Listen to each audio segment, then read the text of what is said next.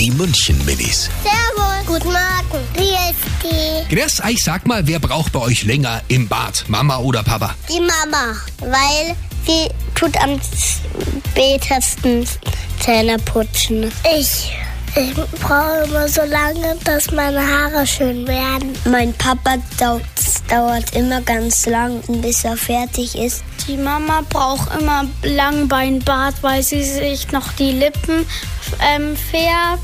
Dann muss sie sich noch mit den Wimpern die Wimperntusche drauf tun. Wenn wir schick essen gehen, bin ich immer die, die am längsten braucht, weil dann muss ich immer noch Haare waschen. Und bis ich dann wieder einen Zopf gemacht habe, sind drei Jahre um. Die München-Minis. Jeden Morgen beim Wetterhuber und der Morgencrew um kurz vor halb sieben.